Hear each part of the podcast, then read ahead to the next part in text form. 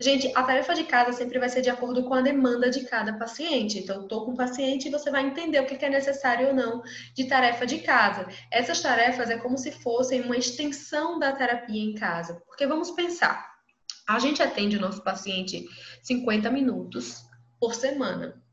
É muito, eu, pelo menos a minha sessão dura 50 minutos. É muito pouquinho tempo se a gente for pensar na escala do tempo que esse paciente tem em casa nos outros dias.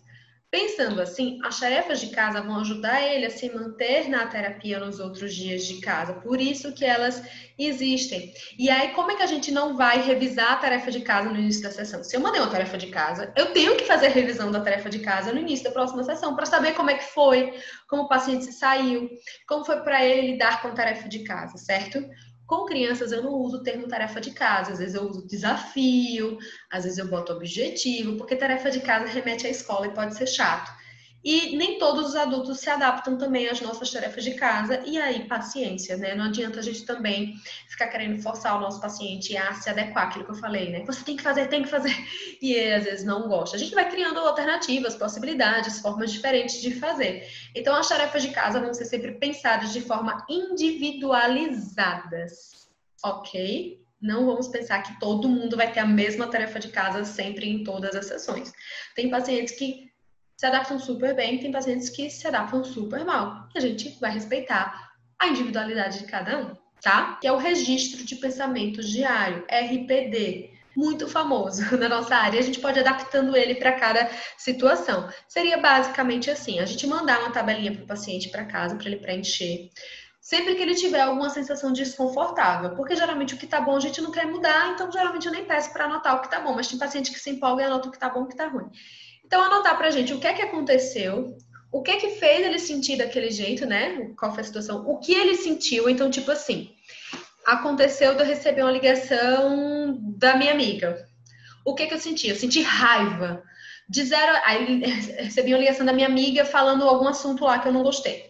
Eu senti raiva. De 0 a 10, quão forte foi a minha raiva? Eu senti raiva número 8, muita raiva. O que é que eu pensei? Eu pensei, ela não poderia ter feito isso comigo, ela não poderia ter falado o meu segredo para ninguém, ela, eu não posso confiar nela, ela é falsa, etc.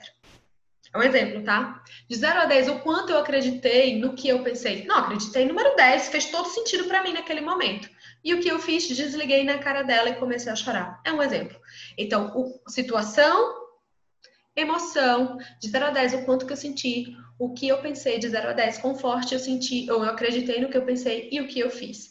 Então, um RPD seria mais ou menos isso. Vamos pensar junto mais uma vez sobre a importância da tarefa de casa. Tem pacientes que vão para a sessão hoje.